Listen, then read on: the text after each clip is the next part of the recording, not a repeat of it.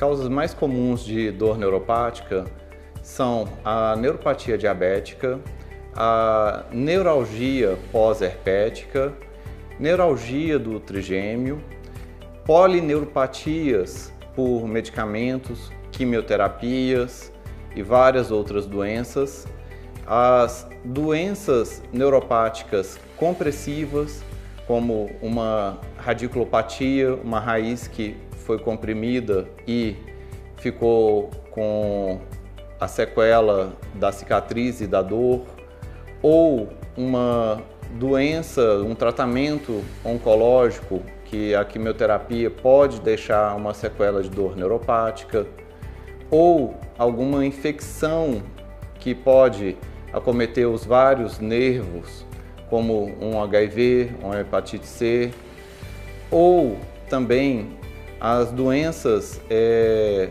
de sistema nervoso central, que é um tipo de dor neuropática.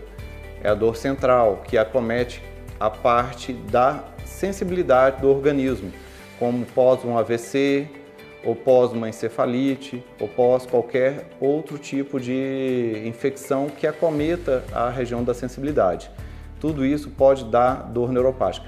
A própria lesão do nervo traumática seja por uma queda, uma cirurgia ou por uma fratura, isso também pode lesar o nervo e levar a ter uma dor neuropática também.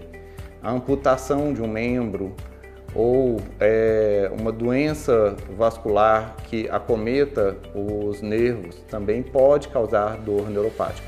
Mas as principais, as mais comuns, a dor neuropática diabética, dor neuropática pós-herpética, neuralgia do trigêmeo e as polineuropatias medicamentosas e infecciosas.